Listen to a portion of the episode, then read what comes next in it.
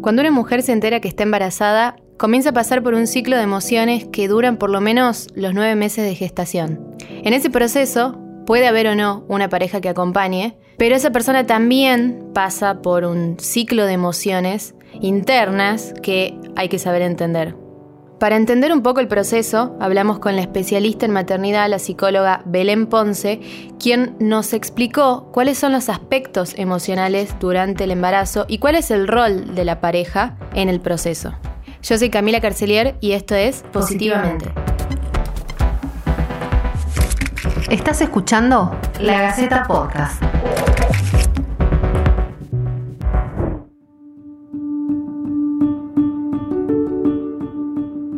A la hora de decidir tener un hijo, muchos no tienen en cuenta, sobre todo los que somos primerizos, la ola de emociones que trae la noticia aparejada. ¿Qué ocurre cuando una mujer queda embarazada en su interior? Bueno, a ver, a nivel emocional, en la mujer pasan muchísimas cosas, incluso te diría que no sé si están descritas en su totalidad, pero hoy tenemos como mucha luz sobre algunos cambios que son muy significativos. Sirve por ahí pensar el embarazo y a la decisión de tener un hijo como una crisis vital, ¿no? Las crisis vitales son crisis que todos los seres humanos atravesamos en algún momento. Por ejemplo, la elección de una carrera, eh, una mudanza, eh, comprometerse con alguien, la convivencia, decidir cambiar de trabajo. Implican por ahí crisis en la vida de una persona. Se produce un desequilibrio. Nosotros veníamos manteniendo un equilibrio en nuestra vida cotidiana y de repente estas situaciones rompen con ese equilibrio. Por supuesto que después de que atravesamos esta crisis, retomamos un equilibrio emocional, pero en el medio pasan muchísimas cosas, ¿no? El embarazo es una de estas crisis vitales eh, en la que se, rompe con el equilibrio eh, emocional y físico que teníamos y aparecen estos cambios. Sobre todo se dan cambios, se dan cambios en muchísimas áreas, pero los más significativos tienen que ver con cambios en el esquema corporal, ¿no? O sea, la mujer se empieza a ver eh, muy distinta durante el embarazo y con el posparto de nuevo, o sea, se da un cambio en el esquema en dos tiempos, primero en el embarazo y después en el posparto. Esto de no reconocerme, no sentirme yo, eh, empezar a verme en el espejo y sí, poder disfrutar de los cambios, pero al mismo tiempo sentir esa ambivalencia y decir no soy yo. Por otro lado, también aparece un cambio, lo que yo digo cambio en el estatus social, ¿no? Porque pasamos de ser una joven, ¿sí? A ser madre. Y socialmente el rol de madre tiene una connotación distinta en la generalidad. Para todo el mundo, la mujer madre sigue siendo esta cosa de, bueno, eh, cuidadora, este, emocional, eh, sostén de una familia. Entonces cambia nuestra, nuestro estatus social, ¿no? Y también aparece mucho durante el embarazo una identificación con nuestra propia madre. Eh, aparecen por ahí muchos recuerdos de nuestra infancia, por ahí medio, medio desdibujados, ¿no? ¿no? No, tan nítidos, pero están presentes. Muchos autores hablan de esto eh, y dicen, bueno, la identificación con la propia madre es determinante en este momento del embarazo y pone en juego muchísimas cuestiones emocionales. También muchos miedos, ¿sí? A ver, eh, una mujer embarazada, si bien atraviesa un montón de cambios, de fondo siempre aparecen estos miedos en cada ecografía, en cada control ginecológico, decir, bueno, ¿estará todo bien? ¿Con qué me voy a encontrar? ¿no? ¿Qué me va a pasar? Y de fondo siempre presente el miedo al parto, que bueno, es determinante a lo largo de todo el embarazo. Ahora, esta identificación con, la propia madre, ¿te lleva eh, en general a querer repetir el modelo, por decirlo de alguna forma, o eh, querer hacer todo lo contrario? Muy variado, no siempre, no siempre estas identificaciones son tan conscientes, ¿no? Mm. Por ahí nos determinan en un montón de aspectos, pero no somos conscientes de que está ahí. Eh, cuando logramos tener conciencia de esto, decir, bueno, esto hacía mi mamá y lo podemos poner en palabras y aparecen los recuerdos con, mayor nitidez, ahí sí podemos tomar una decisión consciente si queremos mantenerlo o no, si queremos otro camino. Pero hay otras cuestiones que por ahí no manejamos porque realmente no somos conscientes de que están. Hay, una eh, autopercepción como muy instalada de esto que vos mencionabas al principio de en el momento en que, te, ves el test de embarazo y te da positivo, ya pasás a ser mamá y es como que de alguna forma te sentís o te hacen sentir, o, no sé cuál sería la palabra correcta, pero dejas de ser mujer. Sí, a ver, totalmente, y, eso también va a depender mucho de en qué lugar me ubico yo, ¿no? Hay muchas mujeres que por ahí, digamos, en esta cuestión de convertirse en madre, se revelan un poco a, ese, a esa imagen, intentan continuar con, con esta cuestión eh, femenina de ser mujer sin desdibujarse. Y otras que están realmente, eh, insisto, por su propia historia, por mandatos, por lo que demás esperan de mí, muy cómodas en este rol maternal y como que disfrutan ubicarse en ese lugar ya dejando un poco de lado su rol de madre, incluso profesional, trabajadora, eh, seductora, y se ubican más en, un lugar de sostén, como te decía, de, dadora universal, digo yo, las madres son dadoras universales.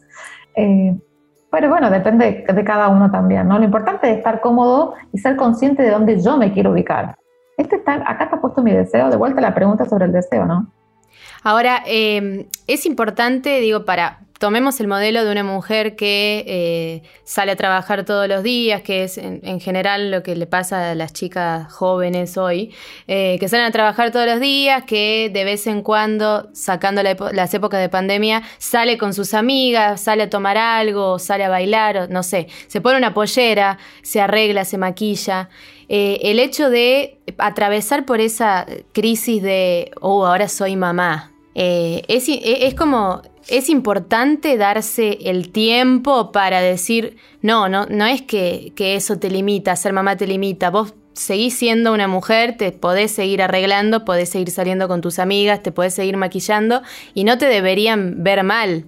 Bueno, a ver, siempre, hoy se habla mucho y siempre, sobre todo en consultas, yo lo veo mucho, esto de la conciliación. ¿Cómo concilio mi lugar y mi rol de mamá con mi lugar y mi rol en la sociedad? y hacia dónde yo me quiero ubicar, ¿no? Y, es difícil encontrar un equilibrio en eso también, porque después que el bebé nació, yo digo, bueno, eh, tengo el sostén, tengo el apoyo y tengo eh, todo lo que una mamá necesita para poder retomar sus actividades profesionales fuera de casa, para poder retomar sus actividades placenteras fuera de casa, porque lo recreativo también es importante, el poder disfrutar de algunos momentos de soledad también es importante.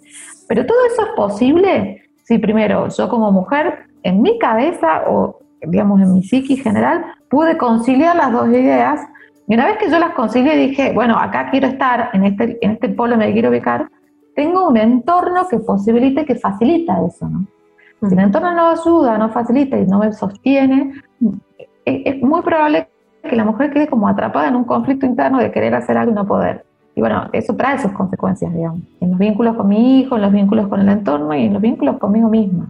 Ahora, esto, esos nueve meses de, gestación sirven como una preparación emocional para justamente lo que, para el futuro, ¿no? Para esta nueva etapa en tu vida. Debería ser así. Primero, a ver, yo creo que antes de concretar el embarazo es necesaria toda la planificación previa y la información disponible sobre qué es lo que implica, hacia dónde voy, ¿no? Y no desayunarme con toda esta realidad nueva. Claro. Sí, de topetón y no sé, ya está. O sea, entonces, este paso previo que antes no se daba porque era algo que estaba como parte de la vida familiar, como te decía yo, bueno, hoy se tiene que dar, hoy tiene que haber comunicación, planificación y proyecto hijo en la pareja, ¿no? Y una vez que eso ya sucedió, sí tengo los nueve meses, un poco esto de preparación, de llenarme de información, información confiable, real y que esté en sintonía conmigo misma. Yo digo, eh, en el proceso esto del embarazo, el parto y crianza, como toda la vida siempre tenemos como polos opuestos, diferentes corrientes, diferentes teorías. A mí no me gusta decir, digamos, yo no soy dueña de la verdad absoluta, entonces nunca digo esto es así y no hay otra alternativa. Lo que sí es importante es que lo que vos elijas esté, esté en sintonía con vos mismo, o sea, te haga sentir bien a vos y esté, sea coherente con tu identidad, con tu historia y con lo que vos proyectás. Si no, no tiene sentido. Y por otro lado, creo que para poder prepararme, tengo que estar dispuesta a prepararme y que el embarazo no me pase como, bueno, pasó el embarazo. Ahora, está bien que en ese proceso, en esos nueve meses o en algún, en algún momento, capaz que cuando el bebé ya nació, en los primeros días, semanas de vida, darse lugar para no sentirse tan bien sin sentirse culpable por todos estos cambios, ¿no? Está escrito en, absolutamente, creo que hoy todos los libros de cualquier corriente, de cualquier área, eh, la maternidad es ambivalente siempre. Ambivalente porque digo, siempre tenemos, sentimos este, un amor infinito por nuestros hijos, un amor que no, que, se siente físicamente, yo digo es ese amor que lo sentís en el pecho, ¿no? Pero al mismo tiempo tiene una faceta, yo digo el lado oscuro de la maternidad, que es la frase que está de moda, porque en muchas ocasiones, digamos, sentimos esa especie de nostalgia por lo, por lo que resignamos, por lo que renunciamos, por lo que ya no podemos hacer, eh, sentimos el agobio de las presiones sociales, de que los chicos por ahí no, no son lo que leí en el libro, lo que espero, lo del vecino, el del primo, el del amigo, y bueno, e, eso va un poco generando estas emociones este, ambivalentes de, no es amor-odio, pero esta cosa bien de, me gustaría volver a mi vida previa, pero no quiero resignar mi maternidad porque es lo más preciado que tengo, porque mi hijo es lo más lindo del mundo, y estamos siempre, digo, es parte de ser madre, estar en los dos polos, ¿no? Eh, la culpa acompaña a la maternidad. Por ahí no, siempre decimos no debería ser así, pero muchas veces nos acompaña. Si bien la mujer es la que lleva toda la carga emocional y siente todo lo que pasa en su cuerpo, los cambios, etc. También, eh, si, bueno, si la, paternidad es consentida y si tenés una pareja bien estable, eh, que, que, analizaste todo este proceso, planificaste el embarazo y todo va correctamente, o sea, hay que incluir al hombre en esto también, ¿no? Supongo que eh, lo emocional también los afecta. Totalmente. Yo digo, los varones eh, por lo general llevan toda su procesión de manera interna. Estamos por ahí generando espacios para ellos también, espacios para compartir lo que les pasa y hoy creo que en algunos casos se está abriendo, se está dando como mayor apertura a que ellos expresen sus emociones, incluso entre ellos mismos, que antes no se daba mucho, o sea, no, era común escuchar entre un grupo de varones qué emociones o qué sentimientos eh, le generaba la paternidad pero al mismo tiempo creo que las mujeres tenemos que hacer también un, proceso de apertura, dejar que ellos intervengan, porque muchas veces también por nuestra propia historia, por nuestro mandato y por las expectativas que los demás tienen puesto en nosotros, queremos ser, eh, digamos, la, mujer maravilla absorbiendo la totalidad de los aspectos que hacen en la crianza de nuestros hijos porque creemos que ellos no pueden, que ellos tienen que trabajar, que ellos están cansados, que, que el bebé necesita solo de la mamá. No es así para que ellos puedan intervenir y sean protagonistas en la crianza, tiene que haber una mamá que también posibilite eso, ¿no? Y si no se generó, intentar generarlo, incluirlo, digamos, darles esa apertura. Este, yo dicto talleres para embarazadas, talleres de preparto, y muchas veces me escucho a la mamá decir, yo quiero que entre mi mamá conmigo a la sala de parto y no el papá. Entonces, ¿por qué? No, porque no, porque se va a desmayar, porque le da impresión la sangre. Bueno, a ver, eso primero tiene que ver con, una falta de información bastante importante. Y por otro lado, decir, bueno, ¿y él qué quiere hacer? ¿Él quiere estar o no? Porque un poco se le está negando, ¿no? Claro. si, bien, el parto eh, es, como un, acto este, de la mujer, el papá tiene que formar parte de eso, me parece, porque, digamos, la crianza es compartida y el hijo es de ambos. ¿Cuáles son, por lo que, por tu experiencia, cuáles son los aspectos que más suelen pesar en los hombres? Lo que, lo que cuenten, por lo menos. Son de hablar poco. Sí. Son de hablar poco. Pero bueno, muchas veces tiene que ver con esto de, eh, de ser buen padre, ¿no? De, este, podré con todo. Y, y, este, ¿qué, esperan los, los, hijos de mí? ¿Qué esperarán ellos de mí? ¿En dónde me tengo que ubicar? ¿Qué espera esta familia? Esto de decir, bueno, por ahí no tengo, eh, digamos, tengo ganas de pasar más tiempo con ellos, pero el resto del mundo espera que yo trabaje más horas, ¿sí? Eh, o tengo ganas de volver a mi vida de antes, también les pesa lo mismo que les pesa a las mujeres, ¿no? Esto de todo lo que ellos tuvieron que renunciar, entre comillas, que si bien hoy renuncian, este, digamos, por lo general, no quiero, no quiero generalizar porque estaría mal, pero renuncian mucho menos que las mujeres. Claro. o sea, Sí. Eh, por lo menos los tres primeros meses este, es, la, es, la, mamá la que está como de lleno ahí. Y bueno, eh, esto, ¿no? De cumplir con las expectativas que la sociedad espera de ellos. Eh, ahora, Bel, hay algo que me parece importante y que creo que, sin generalizar, pero me parece que le pasa a todo el mundo esto. Hay algo con la gente en la calle, con los amigos, con la familia, con los conocidos, que es que cuando quedas embarazado, automáticamente, seas mujer eh, o varón, o sea, amigo o amiga, te empiezan a dar consejos u opinar eh, de cómo tenés que criarlo, de cómo tenés que eh, pasar el embarazo, de cómo va a ser tu bebé.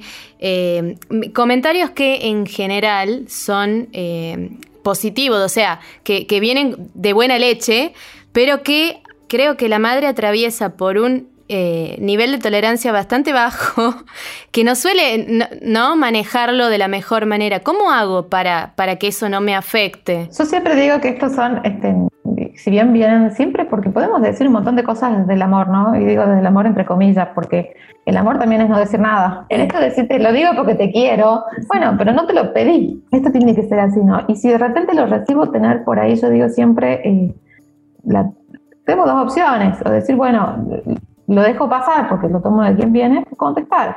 Y si respondo, bueno, eh, el otro tendrá también dos opciones, o ofenderse o entender. Pero bueno, muchas veces no podemos manejar lo que le pasa al otro. Igual creo que hay comentarios y comentarios, ¿no? Y hay días y días. Hay días que por ahí, en, esta, digo, revolución hormonal que es un embarazo, puedo estar muy susceptible, más irascible, más intolerante. Y otros días que por ahí puedo estar un poquito más tolerante y esto lo dejo pasar y no contesto, ¿no? Pero bueno, depende de cómo nos, cómo nos encare el día, cómo estemos.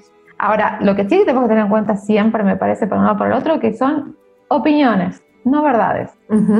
Como todo, o sea, como tanto la opinión del vecino como el, digamos, el libro y la opinión profesional, siempre yo recomiendo a toda persona que elija lo que va en sintonía consigo mismo. Yo no puedo elegir algo que no, que no va en sintonía con lo que soy porque no, va a ser difícil de sostener y va a ser ruido siempre. Entonces, por ahí sea de quien sea, sea la opinión profesional, la opinión profesional por ahí tiene un peso, digo, pero, o la opinión, opinión del vecino, lo más importante es que esté en sintonía con lo que yo soy. Perfecto, Bel. Muchísimas gracias. No, gracias a ustedes. Gracias por escucharnos una vez más. Envíanos tus consultas o sugerencias a podcast.lagaceta.com.ar o déjalos en los comentarios de la nota en lagaceta.com.ar. Esto fue La Gaceta Podcast.